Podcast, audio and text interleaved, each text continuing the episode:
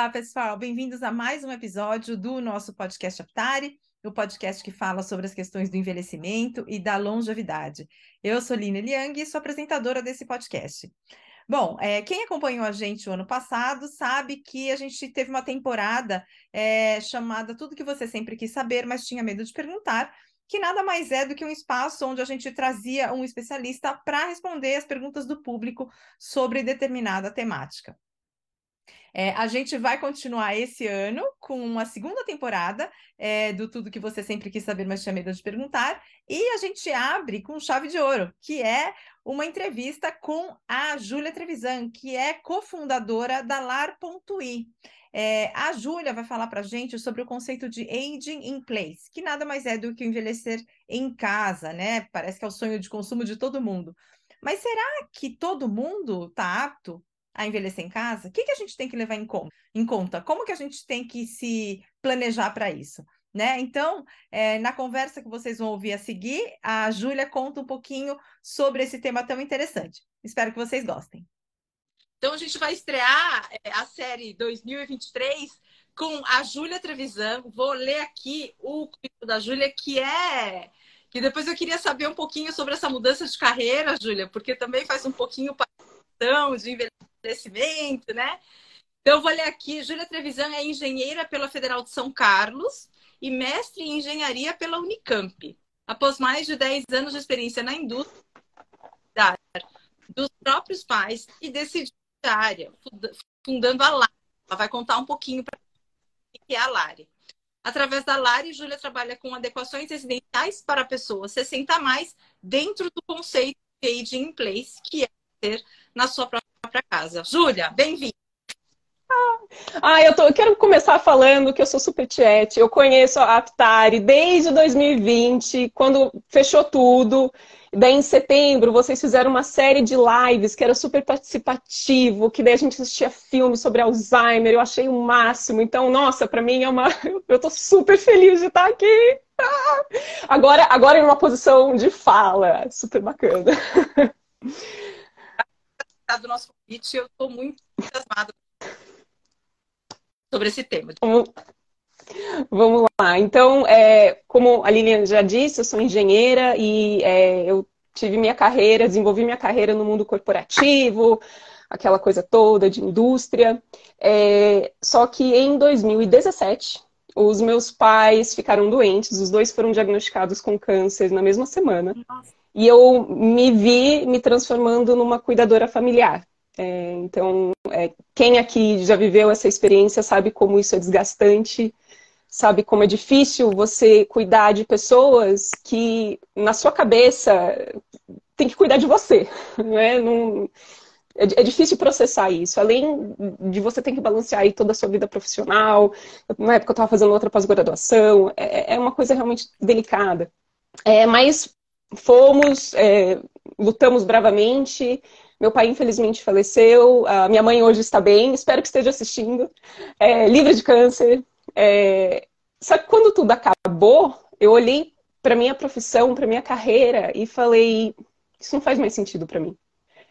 E em paralelo, enquanto isso tudo isso acontecia, o meu marido, que é meu sócio, Alexandre, ele estava desenvolvendo um mestrado na pesquisa de desenvolvimento de tecnologia assistiva uh, utilizando design thinking. E foi quando ele teve o primeiro contato com o Aging Place. Então, juntou a minha experiência pessoal, minha vivência pessoal, com a experiência acadêmica dele.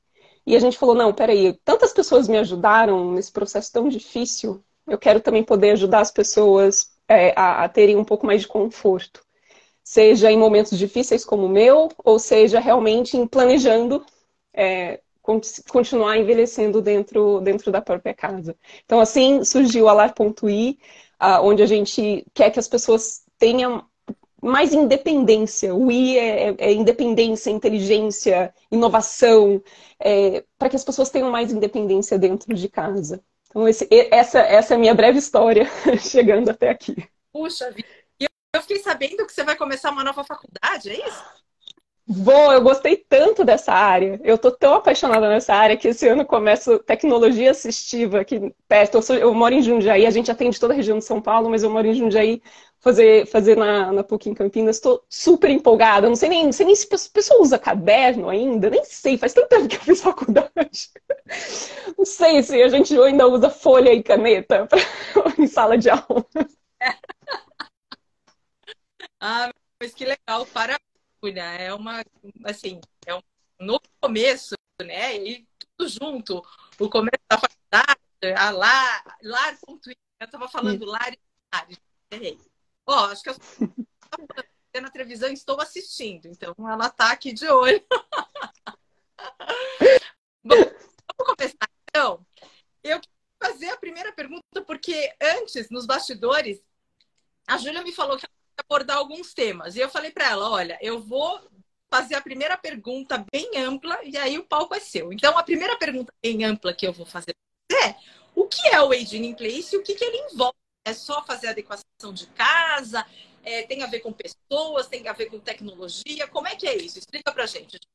É, ó, ó, você, você, começou essa live tão bem que, que é, é, falando exatamente isso, é aging in place, né? Que é do literal é, envelhecendo no lugar. Né? Eu, eu, prefiro envelhecer em casa, né? Que é o seu lugar, a sua comunidade. Que parece uma coisa super natural, né? Tô, tô envelhecendo, tô ficando em casa, e tô envelhecendo, tô ficando em casa. Só que não é. É, porque a gente, a gente trabalha com envelhecimento, a gente sabe que conforme o tempo vai passando, a gente é, é natural que haja uma perda das nossas capacidades sensoriais, então a visão, a audição, o olfato, motoras e também cognitivas, né? Aqui a gente já pensando nos processos de demência. É, então, como que a gente consegue permanecer na nossa casa levando em consideração esses declínios, levando em consideração essas mudanças que elas acontecem, independente se você vai vir com alguma comorbidade, alguma doença ou não.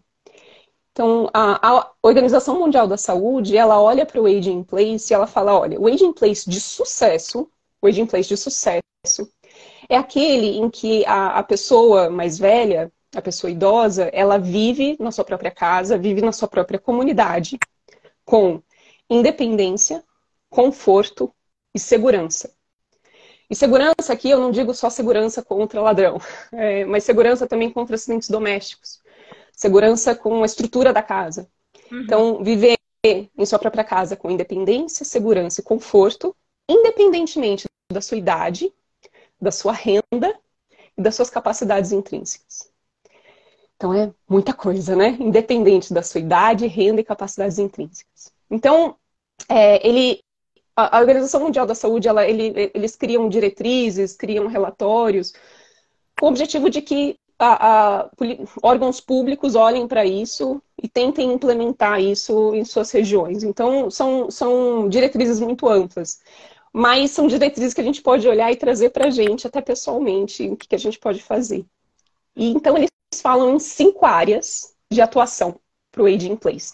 E eu queria falar brevemente assim, dessas cinco áreas. Uhum. Então, a primeira área, pessoas. Quem que vai cuidar de você? E aqui eu falo também de profissionais de saúde, seus médicos, fisioterapeutas, educadores físicos, eles são capacitados para lidar com o envelhecimento, eles são capacitados em gerontologia e geriatria. Na parte de polifarmácia, a gente sabe que polifarmácia tem um impacto enorme em queda. Uhum. E quem vai cuidar de você realmente pessoalmente? São seus familiares, são seus vizinhos, amigos, eles sabem disso. Você conversou com ele sobre isso? E quem vai cuidar deles? Porque, como eu falei aqui, ser cuidador familiar é difícil. Por mais que a gente ame profundamente aquela pessoa, é difícil. Precisa de alguém cuidando do cuidador também. Então, primeiro item, pessoas. Segundo item, serviços. E a OMS, ela foca muito em serviços de saúde e serviços sociais. Então, o serviço de saúde ele está acessível para você, tanto em termos de distância quanto em termos financeiros. De novo, esse serviço de saúde sabe lidar com pessoas idosas? E aqui eu vou um pouquinho além, pensando na nossa realidade. Chega iFood na sua casa, tem uma entrega de marmita. Se você ficou doentinho, pô, não vou conseguir cozinhar, não vou conseguir sair, eu consigo ligar para alguém para entregar uma marmita? Transporte público. Ah, não, eu, eu faço uso de aplicativo. O aplicativo de transporte chega na tua casa, a pessoa te atende bem. Se você usa andador, vai te receber ou vai recusar a corrida? Então, eu, vê como é amplo, hein? Uhum. Pessoas, serviços. O terceiro, que é a área onde eu atuo, que é o lugar. Então, quando a gente fala lugar, a gente pensa na casa. Então, a casa está adaptada para o seu processo de envelhecimento. Porque não adianta falar de colocar barra, tirar tapete e fazer um monte de coisa que são dicas da internet, se para você isso não faz sentido. Se para você uma barra de apoio, você tem uma artrose, é difícil de segurar. Então, qual tipo de apoio que você precisa? Se você tem uma marcha excelente, caminha super bem e tem um apego àquele tapete, por que, que vou sair tirando esse tapete? Você vai, você vai ter muito mais problema psicológico tirando esse tapete. É claro que existem, existem casos e casos. Então, assim, é, meu marido usa muito o exemplo de nutricionista. Em vez de na nutricionista, você pega a dica de blog. Não, o ideal é você fazer alguma coisa pessoal para você, né? Para suas necessidades. Claro. Só que o lugar não é só sua casa. Como é que é seu bairro? Tem uma padaria? Se você for na padaria, como é que é a calçada? As pessoas param na faixa de pedestre? Se tem que cruzar onde tem o semáforo, o tempo de cruzamento é suficiente para você? Ele é, é sombreado? Você consegue esperar na sombra? Tem lugar para sentar? Então, é muito amplo, muito mais amplo do que só a sua casa. Porque não adianta também você ficar isolado na sua casa e não conseguir nem colocar o pé para fora de casa porque não é acessível. Porque você tem medo de tropeçar na rua. E daí você acaba se isolando e ficar dentro da sua própria comunidade você perde o sentido. Uhum. Então, ó, então o que, que a gente falou? A gente falou pessoas, serviços, lugar. O outro é uma área que eu também atuo, que é produtos. E aqui, principalmente, produtos de tecnologia, para auxiliar para que você tenha segurança dentro da sua própria casa. Lembrando que segurança não é só segurança contra roubos, é segurança também contra acidentes domésticos. E também para ajudar com que você continue tendo contato, assim como a gente está fazendo, longe uma da outra, mas conversando juntas. É, então, aqui a gente está falando também dos botões de emergência, por que não? Mas também de automação residencial. A automação residencial não é uma questão de luxo. Não é para ser. Ela pode te dar muita segurança, ela pode te dar muito conforto. Deitei na minha cama, nossa, a luz lá de fora ficou acesa. Até você levantar, tá chovendo, putz, se eu escorregar. Assistente virtual, por favor, desligue a luz. E pronto, te ajuda pra caramba, né? Parece que é uma coisa muito chique, não é, a gente consegue trazer essas soluções de uma maneira eficaz, barata e que vai te trazer um super conforto. Uhum. Então, tecnologia, produtos de tecnologia, o quarto item. E o último, políticas públicas. Então, a sua cidade, o seu estado, o seu país, ele tá, as políticas públicas estão evoluindo conforme a sociedade muda, conforme a demografia muda, conforme o social, as epidemias? Ele está se adaptando ou ele está ficando lá atrás, quando tinha um monte de jovem e poucos idosos? E está focando em políticas, só em políticas para crianças, o que é ótimo. Né? Vamos manter. Mas a gente também precisa trazer política pública voltada para a população idosa. Então, ó, cinco itens, coisa pra caramba. Não é tão simples. Uma sete lá.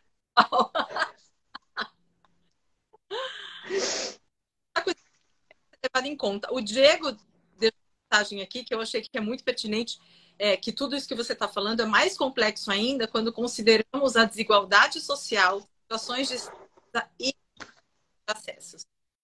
É fato. Quando a gente fala de aging place, a gente pensa numa pessoa de baixa renda, morando nas comunidades. Meu, como é que faz? Como é que pensa então da casa? Como é que pensa é. na política pública, né? É, é, é, é complicado isso.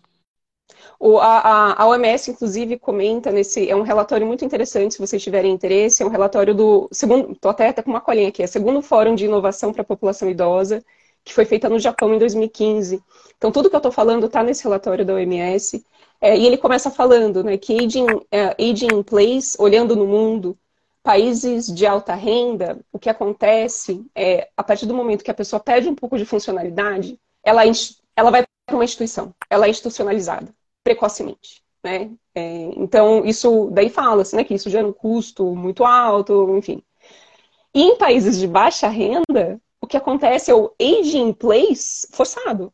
Porque mesmo quando a pessoa já chegou num ponto que talvez seria até necessário uma institucionalização, não existem instituições. Uhum. Pelo menos pouquíssimas instituições filantrópicas, pouquíssimas. Então não existe opção.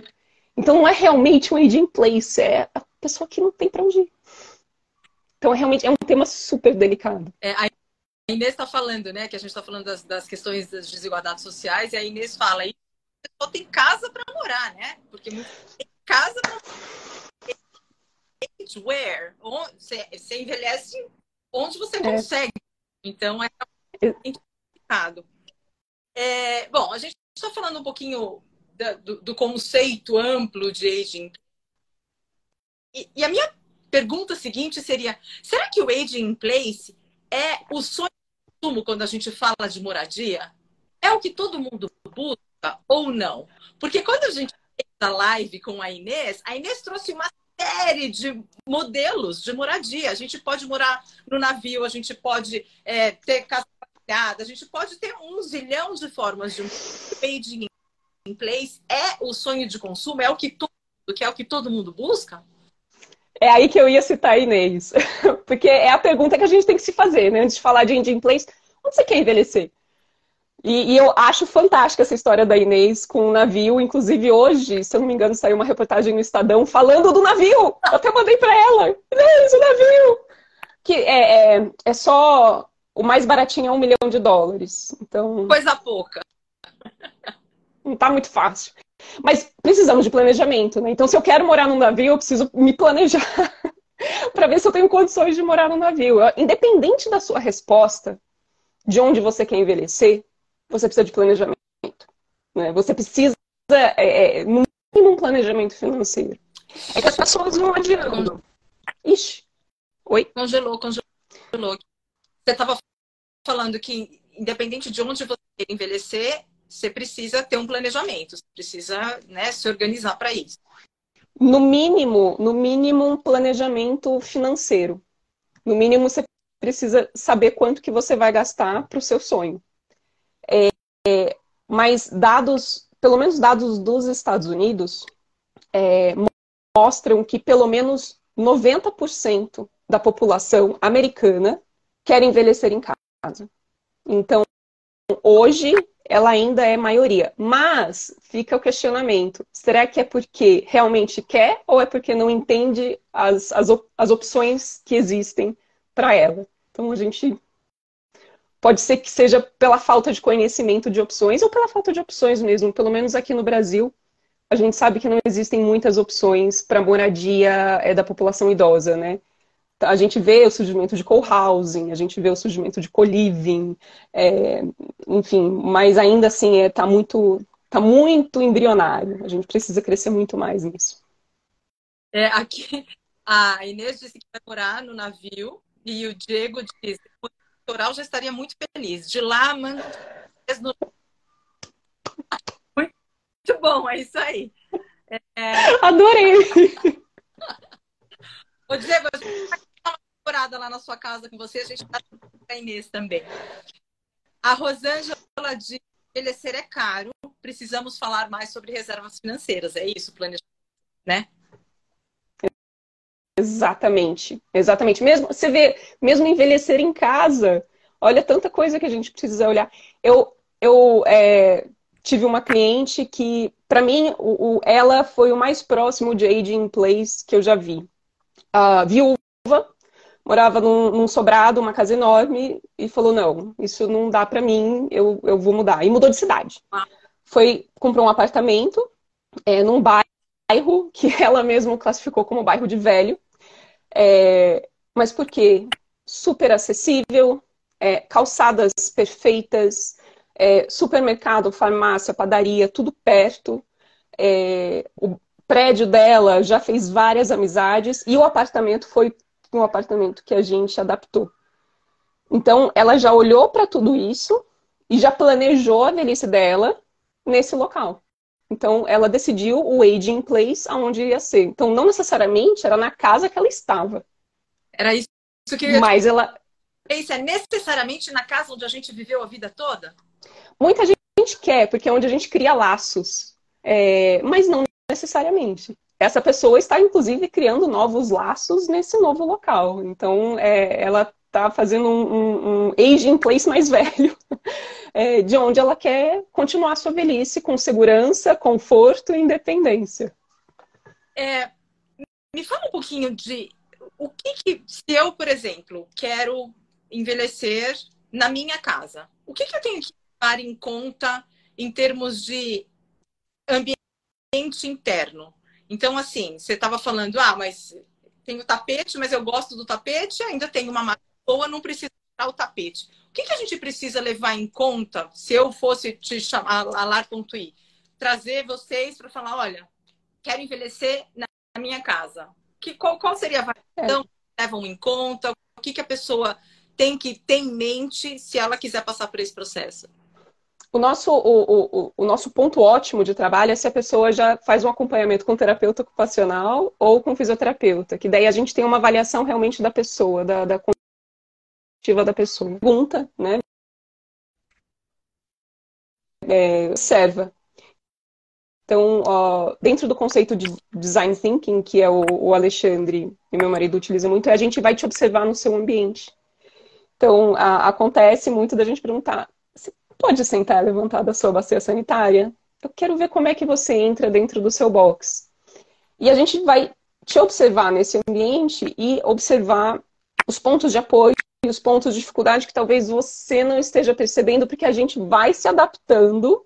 É, é o. Como é que. Tem, é o sapo na panela fervendo. a gente vai se adaptando, vai ficando, vai ficando, e quando a gente vê, a gente não consegue mais viver em casa. É, além, além disso, então a gente olha para a questão motora, e a gente olha para a questão sensorial, e a gente olha para a questão cognitiva. Então, a gente já teve um cliente é, com 90 anos que ele é, era, tinha uma deficiência visual muito grande, ele era quase cego, e uma demência avançada. Então, como que a gente lida com essa perda cognitiva junto com a perda da visão, para que ele continue se locomovendo? Então, eu jamais moveria os móveis dele de lugar, porque ele já sabe o caminho que ele segue. É, eu aumentei muito a iluminação, principalmente as, a, o balizamento, né? Então, fita, LED, fita de LED acompanhando é, todo, todo, todo o piso, para ele, como se fosse avião mesmo, saber onde ele está indo. É, pontos de apoio em locais próximos onde ele já usava algum tipo de apoio. É, então, tu, tudo isso a gente tem que pensar cores também, as cores. Então, normalmente as pessoas, ah, mas barra é tão feio, vamos tentar dar uma disfarçada. Se minha parede é branca, eu vou colocar uma barra branca. Mas se a pessoa já tem um, um declínio cognitivo, eu vou colocar uma barra vermelha, eu vou colocar uma barra preta, para que a pessoa observe, sabe, que está ali para ser usada. É, então, como eu falei antes, depende realmente da, da condição física, cognitiva e sensorial de cada um. Não adianta eu chegar para você e falar o que, todos devem fazer, eu não sei. Vai depender de cada um. Uhum. O Marcelo Talenberg deixou um comentário. O Marcelo é, é, nosso foca e o Marcelo é bem alto. E aí ele deixou aqui um comentário adequada para pessoas altas e Te entendo, Marcelo. Também sou da, da, das nuvens aí. Te entendo.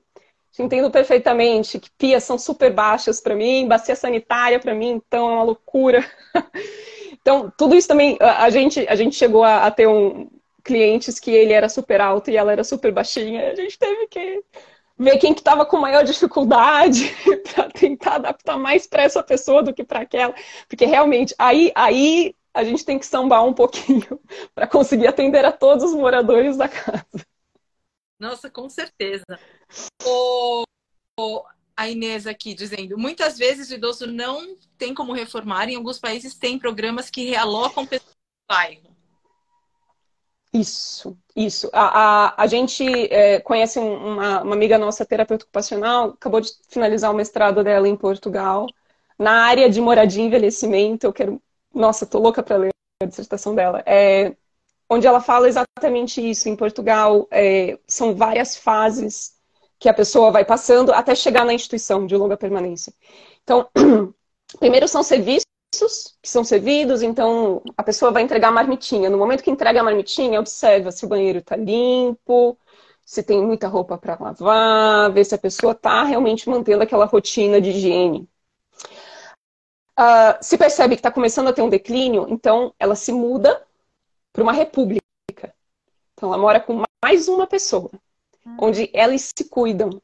Continua a pessoa entregando marmitinha, continua o enfermeiro indo uma vez por semana, duas vezes por semana, mas essas pessoas ficam juntas e também tem a questão social. Ela disse que ela pesquisou várias repúblicas e só teve um caso que ela viu que foi um caso que não deu certo, as pessoas não se deram bem. Que acontece também, né? Você pode morar com uma pessoa que você não gosta.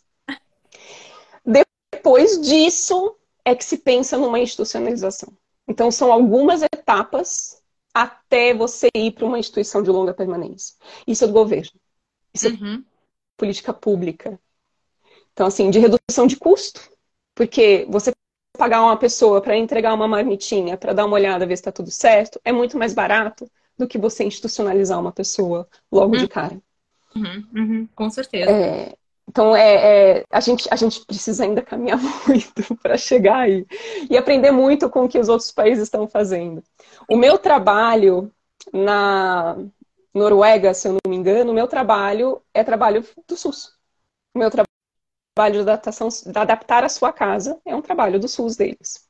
Cara, então, quem sabe um dia. Quem sabe vou sonhar, né? A, a Rosângela diz aqui, é porque você estava falando do, do, do, seu cliente que tinha problema visual, aprendi que preciso respeitar o universo da minha mãe de 89 anos, não devo mudar as coisas de lugar. É isso, né? Tá, você está respeitando as limitações dela. Se ela conhece aquela. Ah, e a, a literatura, é, estudos. É, então, assim, é importante falar que a adaptação residencial não é achismo. Existem estudos científicos é, que, que, que olham para isso.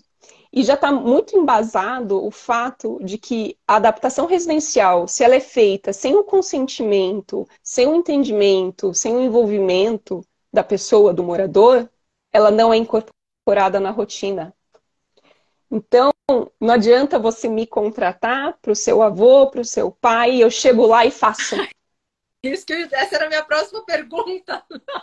ou não vai usar, ou eu vou virar as costas e vai voltar tudo que era antes. Porque imagina você, imagina, eu, eu ficaria muito brava se alguém chegasse na minha casa fazendo um monte de coisa. Quem que você pensa que você é mudando a minha casa? Né? Então é, é um. Poxa vida, vamos ter empatia também com a pessoa. A gente sabe que não é, não é uma coisa bacana. Então, vamos bater um papo, vamos conversar, vamos explicar. E se a pessoa não quer uma coisa, vamos ver o que a pessoa quer. Às vezes a gente consegue trazer uma solução aí um pouco mais criativa que atenda da mesma forma. Então, o exemplo que eu uso é sempre dos tapetes. Ah, eu vou dar o exemplo da minha mãe. Se eu chegar na casa da minha mãe tirar um tapete, eu acho que eu apanho. Não vai dar certo. Então vai na negociação. O tapetinho da cozinha já foi embora, porque realmente o tapetinho de cozinha ele é bem escorregadio. Então o tapetinho da cozinha, mas tapete da sala a gente colocou grandes tapetes, onde fica embaixo do sofá a pontinha, ele tá bem firme no piso. Minha mãe faz atividade física, tem personal, não sei o que, então eu sei que ela também tem a capacidade motora de conseguir andar em cima do tapete tranquilamente. Então, assim, é tudo, tudo muito pesado aí para a gente conseguir avaliar se o custo-benefício de você fazer a adaptação. A Sandra Lins está dizendo aqui: as portas têm que ser largas para passar cadeira de roda, se necessário. Isso é para a vida. Ou não. Por exemplo, a mãe, por exemplo, né, que, que é super ativa ela faz atividade física e tal. Quando você vai adaptar a casa dela, você não está prevendo, por exemplo, uma porta é. larga, cadeira de roda. É coisa que você vai fazendo pouco a pouco ou é algo que já precisa ser contemplado para o futuro? É, o, o, ideal é a gente adaptar aos poucos. É, o, o, ideal não é chegar mudando tudo. Um, por uma questão é, realmente emocional, psicológica, de você simplesmente descaracterizar a sua casa. Uh, e a outra é que eu não sei como é que a gente vai evoluir é, em alguma comorbidade. Então, é, eu, eu, é difícil prever o que, que vai acontecer, ainda mais é, sem um relatório de um TO, sem um relatório de um fisioterapeuta. Mas, falando nisso, portas largas devia ser em todo lugar. Porta larga é para todo mundo, porque a gente nunca sabe. Posso quebrar o pé amanhã na rua. Quem, quem já viveu isso? Quem já torceu o pé, quebrou o pé e precisou uma muleta que seja, já sentiu na pele. E infelizmente, os imóveis hoje, principalmente os imóveis novos, não são acessíveis. Não entra. Na minha tudo pequenininho, assim, o box é desse tamanho, a porta é desse tamanho, é tudo bem pequenininho.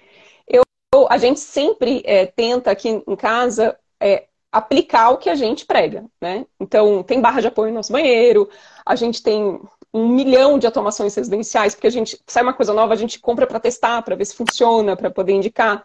É, mas se acontecer alguma coisa, a gente precisar de uma cadeira, não, não entra no meu apartamento. Não entra. Então, assim, eu, eu tenho. É, dá até vergonha de falar, o meu apartamento não é nem um pouco acessível. Apesar da gente tentar, né, aplicar aqui em casa também tudo isso, até porque, um, somos pessoas, barra de apoio no banheiro foi uma das alegrias que eu descobri na minha vida, para limpar. A Inês fala, né, para lavar o pé, em vez de encostar na parede, pô, tem uma barra, para você apoiar. É, a gente tenta deixar tudo certinho, mas se um dia a gente precisar, vamos para um hotel, porque não tem o que fazer. É, essa coisa da, das portas, é, eu moro num apartamento bem pequeno também e, e, durante a pandemia o meu vizinho, que é idoso, faleceu. E o apartamento é tão pequeno que a agência funerária não... Ele faleceu em casa. A agência funerária não conseguiu entrar com o stretcher, com aquela a maquinha para você tirar a pessoa. Eles tiveram que carregar, tiveram que carregá-lo para fora pra... e o elevador também é bem pequeno, então eles tiveram que fazer uma manobra. Pra... Então assim, eles que estão subindo hoje também não estão pensando em nada disso, né? É, vamos viver todos sempre jovens para sempre. É, ninguém vai ter dificuldade nunca. Então, realmente, Acidentes não acontecem, né? Acidentes não acontecem, ninguém quebra o pé, ninguém quebra o fêmur, tá tudo ótimo. É. Alguém aqui, Hack 8450, diz: Júlia, conta a história do Kiki. Ah! Hack é madrinha. Beijo, Raquel. O Kiki, ele é o meu cunhado. Uh, o Kiki, ele, o Henrique, ele é o meu cunhado de 30 anos com síndrome de Down que mora com os meus sogros, que são idosos. E é, o Henrique, numa viagem que eles fizeram para Portugal, escorregou em um morango e quebrou o pé. Nossa. Então você pensa, ah, mas a casa dos seus sogros, porque eles são idosos, tinha que ser adaptada. Quem precisou foi o Henrique, de 30 anos, que quebrou o pé. Hum. Não foram os meus sogros, que têm mais de 60, mais de 70. É, e a gente nunca sabe. Numa viagem, super feliz, todo mundo contente, escorregou em um morango. Então, é realmente é, é imprevisível. Então, em termos de acessibilidade pura mesmo, sem, sem pensar em, em, em, declínio cognitivo, sensorial e motor, realmente a gente deveria morar em ambientes mais acessíveis. Uhum, uhum. É, eu não sei se você conhece o conceito de, de, as vilas, os villages que tem nos Estados Unidos. É, o Age in Place ele, ele funciona muito bem nesse conceito de village, né? Porque tá todo mundo, a, a comunidade toda também está responsável por aquele idoso. Então você está falando de pessoas, de política pública. Então vai a marmitinha, leva lá. Eu queria que você comentasse um pouquinho é, o conceito de é. village, como o Age in Place se encaixa nisso, se se encaixa. Pois é. É, essa, esse, é, eu não sei se são esses villages que você está falando. O que eu conheço muito são esses os villages que, que na verdade, a pessoa nem compra a casa, né? Ela, ela aluga aquele espaço. É, normalmente já tem toda uma estrutura de enfermagem. É, é, só que, em, em, não sei se na maioria deles, mas nos que eu conheço, eles não têm muita independência do que fazer na própria casa. Não é esse? Não, o conceito de village que eu estou falando é, são, é como se fosse um bairro. Então, Higienópolis se organiza para ah. os seus idosos. Então, assim, o idoso está lá na casa dele, ele nos Estados Unidos os filhos vão embora, né? Assim, a, a estrutura familiar é diferente. Então, o idoso está lá sozinho e aí ele precisa de alguém que ajude ele a trocar a lâmpada ou ajude ele a levar a, ir ao médico. Então, é, é, esse conceito que é a comunidade, né, ajudando esse idoso, inclusive dentro da casa dele. Então, quando você fez também ter as pessoas, ter os serviços, isso ajuda o idoso a morar né, num, num, num espaço onde ele tenha conforto, independência. Como que é conforto, independência? Segurança. Segurança. É, não, exatamente, exatamente. É, é, é, tá no P de pessoas, tá no primeiro item. É, então não são necessariamente pessoas que são contratadas, mas de alguma forma são cuidadores. Eles é, é uma comunidade que se cerca ali para cuidar dos seus. chega até a, a, até um pouco de próximo com relação a co-housing, onde, onde todos olham por todos, né? É, que é uma coisa hoje, pelo menos aqui onde eu moro, eu acho tão surreal que às vezes eu nem conheço o meu vizinho, nem sei quem que mora no andar de cima. É, e lá não, eles é, são, são algumas só, né? Não, não é no país inteiro que se vê isso, mas você realmente tem algumas comunidades que são tão fortes que eles cuidam de si. Porque essa história de falar, ah, não, mas meu filho vai cuidar de mim, vai. O mundo hoje está tão pequeno, né? vai morar, não estou nem falando de morar no exterior, vai morar em outro estado, vai morar em outra região. É, então, a, a, gente é o tal do planejamento. Né? Então, se você mora numa comunidade que um já cuida do outro, poxa vida, ganhou na loteria. Fique aí. Vamos adaptar a sua casa para que você possa ficar aí. Com certeza. No começo da, da Lar.i, como que as coisas estão mudando, se você tem, você está em Jundiaí, mas se atende aqui em São Paulo, vocês vão expandir. A, a, a, gente atende Brasil inteiro em termos de projeto. É... Nosso primeiro projeto foi no Acre, no começo da pandemia. Mesmo? É, tudo online, tudo conversando por vídeo, foto, é, a gente dá um jeito. A única coisa que a gente não consegue fazer em outros estados, fora aí do eixo Campinas-São Paulo, no estado de São Paulo, é executar. Então a gente não vai conseguir é, fazer a obra ou implementar, não necessariamente é obra, né? Às vezes a pessoa não quer quebrar nada.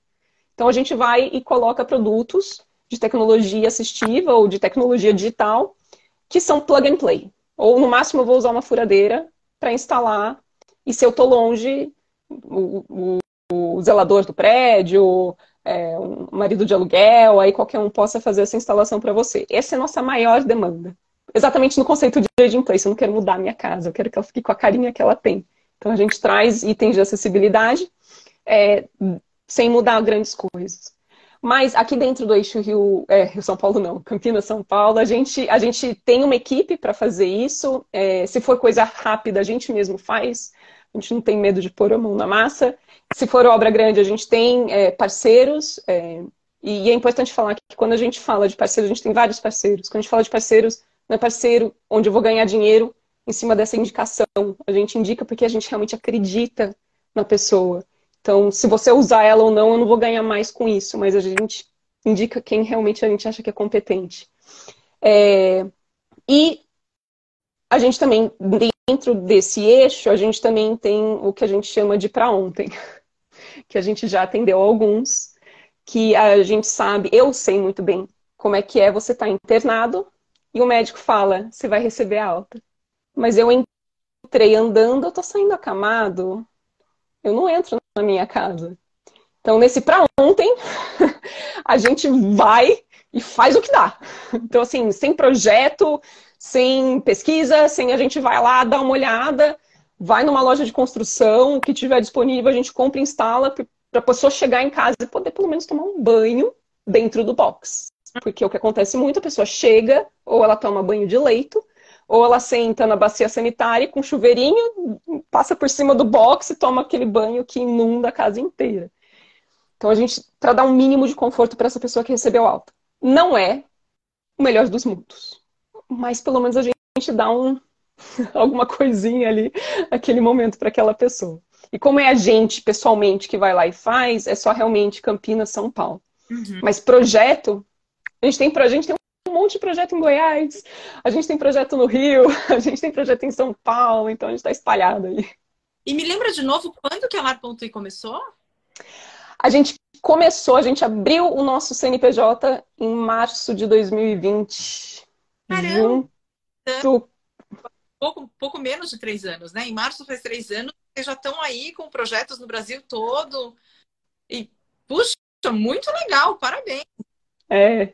A gente enfrenta, sim, é claro, a gente enfrenta é, muitas barreiras, né? É, eu não preciso disso. O que acontece muito é são. A gente recebe muito, muitas pessoas de 60, 70 anos para os pais. E daí quando a gente fala, ah, mas e você? Não, Deus me livre, preciso disso não. É como se uma casa adaptada, uma casa adequada fosse atrair o envelhecimento, né? Como se eu estivesse admitindo que eu estou ficando velho. É, então, a gente enfrenta muito essa, essa barreira, essa cultura do, do juventude, do anti-aging, juventude, cultura do botox. É, então, é, é, infelizmente, a gente poderia estar ajudando aí muito mais gente se não tivesse esse preconceito. E como que as pessoas sabem do, dos, dos, serviços que vocês fazem? Porque, assim, o conceito de aging play, para gente que trabalha nessa área, é algo que é familiar né? Mas a maioria das pessoas não entende que existe é, um, uma empresa que pode É. Desculpa repetir, me, me é, deu uma congelada. Como é, que, como é que as pessoas sabem que existe esse serviço? Né? Vocês, vocês é. têm parceria, por exemplo, com o escritório de arquitetura? Vocês têm parceria com a SBGG? Como, como é que é como é que as pessoas sabem que existe, que elas podem contratar e que existem é, profissionais especializados nisso? É, hoje, Hoje, bom, site, rede social, a gente né, sempre tentando é, tá, tá super ativo, fazendo lives para divulgar esse trabalho. É, a, a gente fez uma parceria linda com um, um, uma clínica em, em Campinas que chama Casa Ampla, que tem essa visão de trabalho multiprofissional. Então, eles têm profissionais da área de fono, nutri, TO, psico, ainda, é claro, os médicos. Então, para a gente entrar nessa discussão multiprofissional para longevidade ativa, é, e, e, outras clínicas a gente também tem tentado né, conversar com as pessoas e falar, olha, a gente pode te ajudar. A gente, é, quando você fala para o seu paciente, ah, põe barra no banheiro, que você não indica a gente, né? Porque daí a gente faz um, um, um serviço mais adequado, a gente faz um serviço mais correto para as necessidades do seu, do seu paciente. É, então é por aí que a gente a gente está tentando trilhar o nosso caminho, porque a gente começou junto com a pandemia no Brasil, uma época onde não tinha esse contato. Então a gente inclusive esteve na Longevidade Expo Forum com o nosso stand também para estamos voltando a se encontrar pessoalmente. Então, olha, a gente existe, a gente está aqui. Então, por aí, nesse, nesse, uh, nesse contato. Mas o que a gente pega mesmo é boca a boca. Então, faz para um, que indica para outro, que vai para outro, vai por aí. Interessante. A Inês está falando aqui ah, que eles estavam na Expo Longevidade. Ó, a Inês está acompanhando tudo. Tá para trabalhar aqui de jornalista. Você... Alguém. Ah, ah, ah, ah, é muito bom que vocês estão falando. É... Gente, mandem perguntas, porque senão eu vou monopolizar, como eu já estou fazendo, né? A Júlia aqui. Mandem perguntas, porque a ideia é que a gente tenha uma troca aqui. Júlia, é, eu. É... Uma amiga voltou agora, ela mora no exterior, voltou e os pais dela são idosos e ela chegou na casa dela e viu que assim, que é a casa onde ela cresceu, um apartamento onde ela cresceu. O pai dela está muito debilitado, a mãe dela cuida do pai. E ela disse que, além da casa não estar adaptada, a casa está é, completamente abarrotada de coisas. Uhum. Então, tem, tem, a questão né, de, da acumulação. E aí eu queria saber se que porque é, tem chegado muito, muitos relatos para mim, porque como, como, as pessoas sabem que eu trabalho, pessoas que não são da área, né, sabem que eu trabalho com envelhecimento, muita gente vem falar, Lili, meu, assim, eu não consigo entrar na casa da minha avó, porque tem tanta coisa, tem tanta coisa, não tenho por onde circular, né? E isso cria uma série de questões, né? Então eu queria saber se vocês já se depararam com alguma situação em que a pessoa quer envelhecer naquele lugar, mas aquele lugar está habitável. E aí, como é que vocês fazem? Como é que vocês, vocês lidam com isso? Vocês aconselham a família? A gente teve um, um caso em que a gente foi na casa da pessoa, é, até uma pessoa muito querida. Uh, a gente foi pensando uma coisa, pensando, vamos fazer adaptação ambiental dessa casa. É, a gente fez outra completamente diferente. É, né? Acontece. Acontece porque às vezes não tem o básico. A pessoa está perdida no básico, que é simplesmente organizar o espaço. E aí a gente entra em, em algumas questões. A, a, primeira delas é uma questão psicológica, né? Então a gente não pode também, de novo, a gente não pode chegar impondo nada. A gente oferece o nosso serviço, né? A gente, é, eu, eu com minha experiência na indústria, eu, eu fiz, eu era, fui durante algum tempo responsável por um conceito chamado 5S, o conceito do toyotismo, enfim, que é o conceito de você jogar fora aquilo que você não usa, organizar aquilo que você usa, um lugar para cada coisa, que todos os organizadores fazem, isso, esse é o conceito que a indústria usa.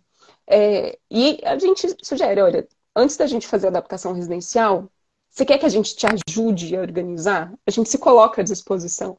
Porque o nosso objetivo é ajudar a pessoa. Nosso objetivo não é adaptar a casa. Nosso objetivo é ajudar a pessoa. É, Nesse caso específico, a gente não ajudou nisso. A gente ajudou, na verdade, no gerenciamento de estoque de medicamento. A pessoa usava tanta medicação, tanta medicação, que tinha medicação vencendo e comprando mais. E a gente fez um projetinho para ajudar gerenciamento de estoque, pegando experiências de vidas passadas, época de corporativo.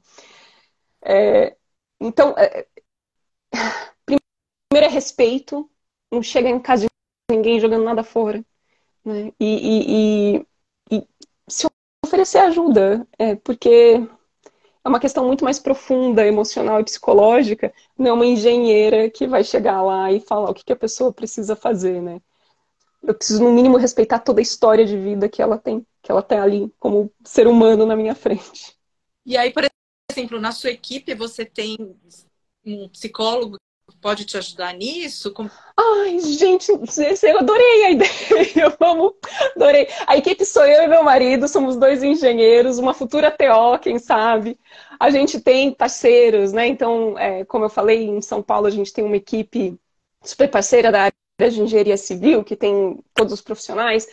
Uh, nesse caso que eu comentei do senhor que tinha já perda de visão e, e perda, declínio cognitivo significativo, a gente entrou em contato com uma terapeuta ocupacional também para nos ajudar a guiar. Então, na Lar.ui mesmo, eu e Alexandre. E, mas quando a gente percebe a necessidade de outros profissionais, a gente acha lindo. E, e bora trabalhar todo mundo junto para ajudar essa pessoa. Entendi. Muito legal. A Edilene está perguntando aqui qual tecnologia tem maior uso dessas que você né, utiliza, que você sugere para o telefone? Ou saber usar recursos tem sido mais importante após a pandemia? Hum. Olha, o que, o que nos chega muito de demanda demais, e, e, e a resposta vai ser, vai ser meio frustrante. O que chega muito é queda.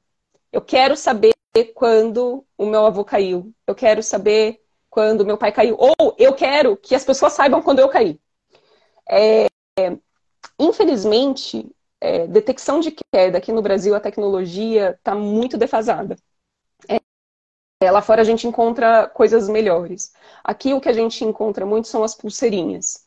É, que, que é, ainda não são muito confiáveis. Elas apresentam um teor de falso negativo, ou seja, é, cair, mas não avisou. Principalmente Apple Watch, Samsung, esses mais comerciais têm um falso negativo enorme, porque eles é, são feitos para atletas. Não são feitos para pessoas. E pessoas idosas caem de uma maneira diferente de quando você está correndo ou andando de bicicleta e caiu. E os itens que são feitos para idosos, eles apresentam muito falso positivo. Então, sentei para assistir televisão, pé, pé, pé, pitou, avisa a família inteira. E daí o que acontece? Não vou mais usar. Então, não tem uma aderência. É, então, é, o, o que de queda, o que a, gente infelizmente não tem muito que.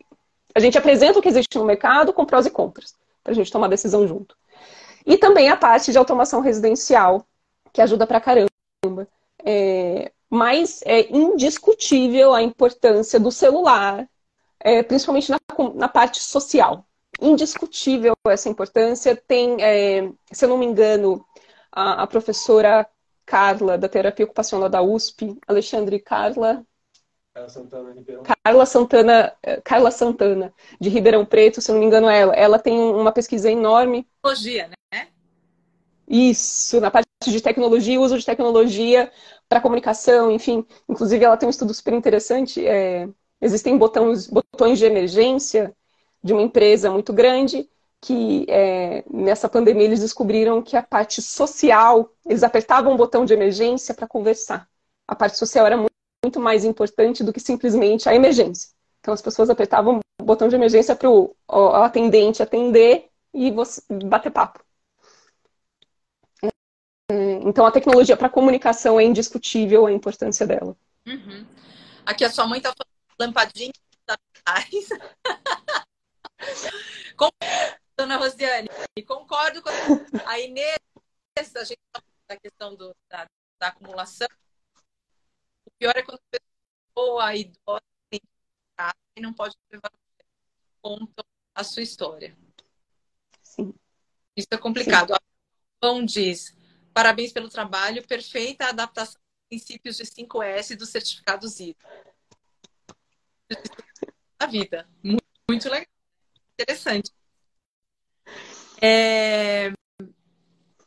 Julia, gente, eu tô aqui só fazendo as perguntas, porque eu tenho um zilhão aqui, né? Se vocês, se vocês não fizerem, eu vou continuar fazendo as perguntas aqui. Se bem que a gente está aqui quase terminando, então se você tiver alguma pergunta, pode mandar para a gente. Júlia, é, dessas, de, todas essas histórias que você que você contou para gente, né? E você tem você tem assim, três anos de estrada aí trabalhando com isso. É, de que maneira você acha que o seu trabalho muda a vida dos idosos? Ah, eu, eu tenho um, um depoimento para fazer. É, e esse, esse depoimento é pessoal. Fico emocionada porque é da minha avó. Eu tenho uma avó, eu tenho a alegria de ter uma avó de 95 anos, é, viva. É, hoje ela não é tão independente quanto era antes. É, então ela recebe ajuda da minha tia, que mora com ela, da minha mãe, que mora próximo. E a gente fez a adaptação do banheiro dela. É, foi o grande, primeiro grande projeto que a gente fez, né? Cobaia. Vó. Volanda, é Dona Yolanda. Nome. Volanda vai fazer a adaptação do banheiro. E aconteceram duas coisas. A primeira coisa foi, depois de fazer a adaptação do banheiro, eu perguntei para ela, e aí, vó, como é que foi? Falei, minha filha, agora eu tomo banho sem medo. O que é tomar banho com medo? Uma coisa tão corriqueira. Para mim, para mim pessoalmente, o banho é aquele momento de relaxamento. Eu tenho dificuldade de economizar água porque para mim o banho é aquele momento meu, que a água caindo e você sentindo toda aquela questão sensorial, o cheiro do sabonete. Fazer isso com medo. É, então me, me emociona é, é, pensar que eu tirei isso, tirei essa barreira da vida dela. É, e a segundo foi que, infelizmente, ela sofreu um episódio de queda no passado. E ela ficou um grande período de tempo em cadeira de rodas. E ela tomava banho dentro do box dela, com as coisinhas dela. Então, essa rotina, toda dificuldade, todo desespero, toda dificuldade mesmo que vem com a sua imobilidade, no momento do banho permaneceu. Não era um estresse.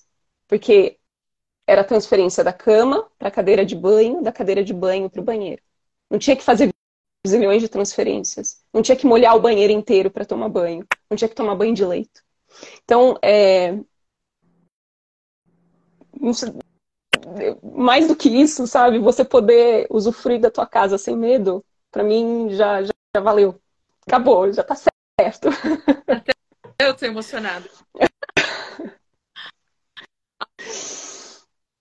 é, você já pensou em adaptação da casa de forma gradativa, tendo relação com idade progressiva versus mudanças familiares, quando mora, quando mora só e a longevidade? É, a, a... Vamos ver se eu entendi a pergunta. É, a, gente sempre a gente sempre tenta fazer gradativamente. Ah, então, assim, é, é, os nossos projetos eles são muito completos, mas você não precisa fazer tudo. A gente explica, olha, isso é para isso, isso é para aquilo, isso é para aquilo outro. É, você não precisa aplicar tudo no mesmo momento, porque você vai entender o que cada alteração significa para sua vida. Que cada alteração vai impactar na sua vida. Então, você pode fazer essa alteração gradativamente.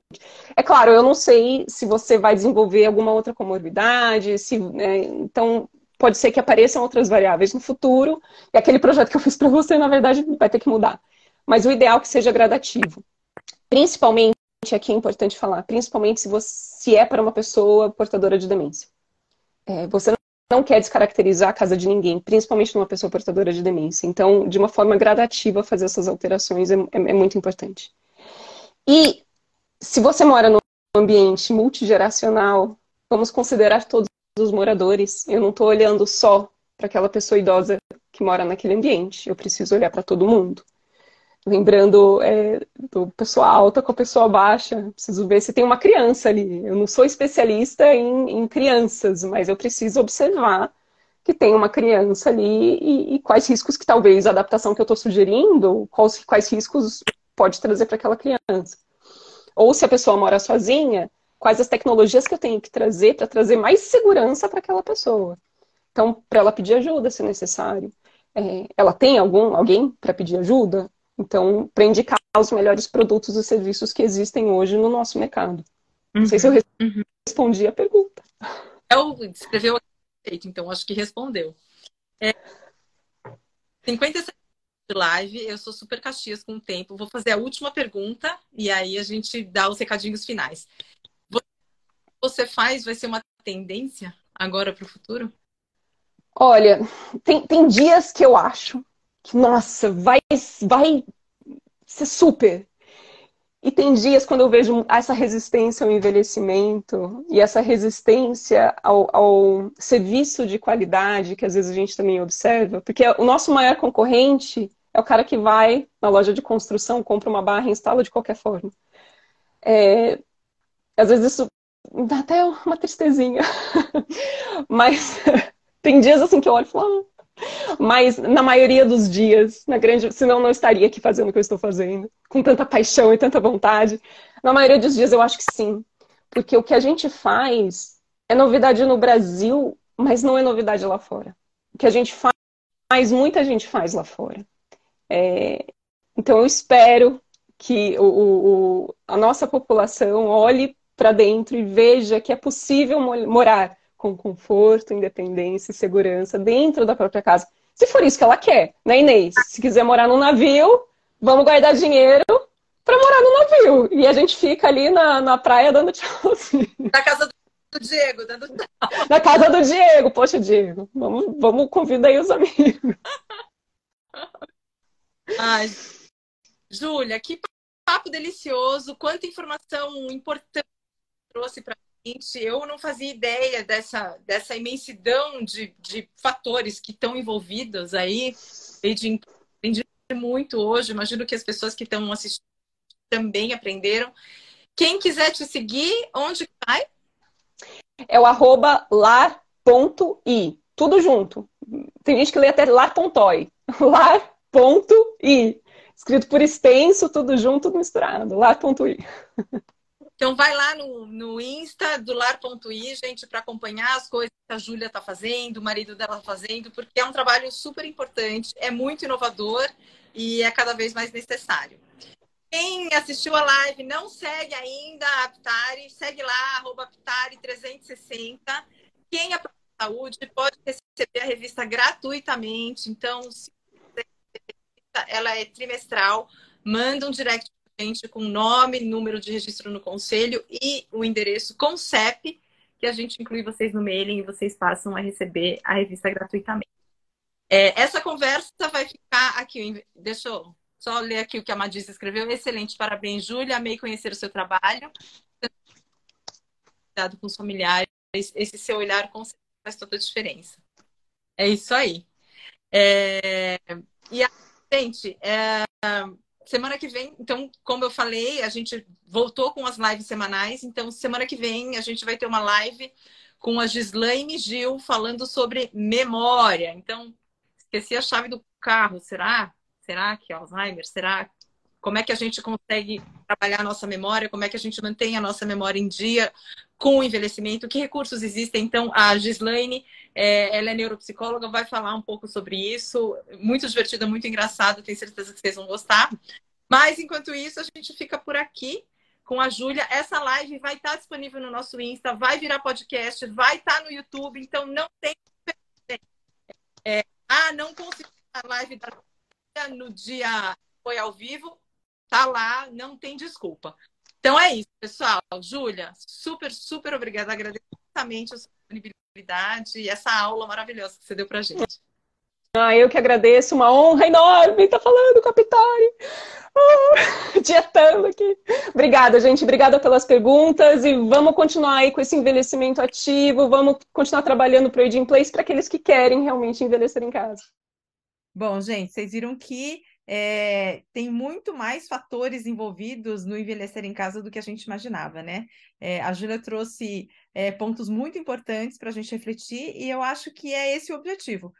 O, o, a série, na verdade, é só uma provocação. A gente quer que vocês continuem pensando, continuem se planejando e questionando o que vocês querem para o futuro.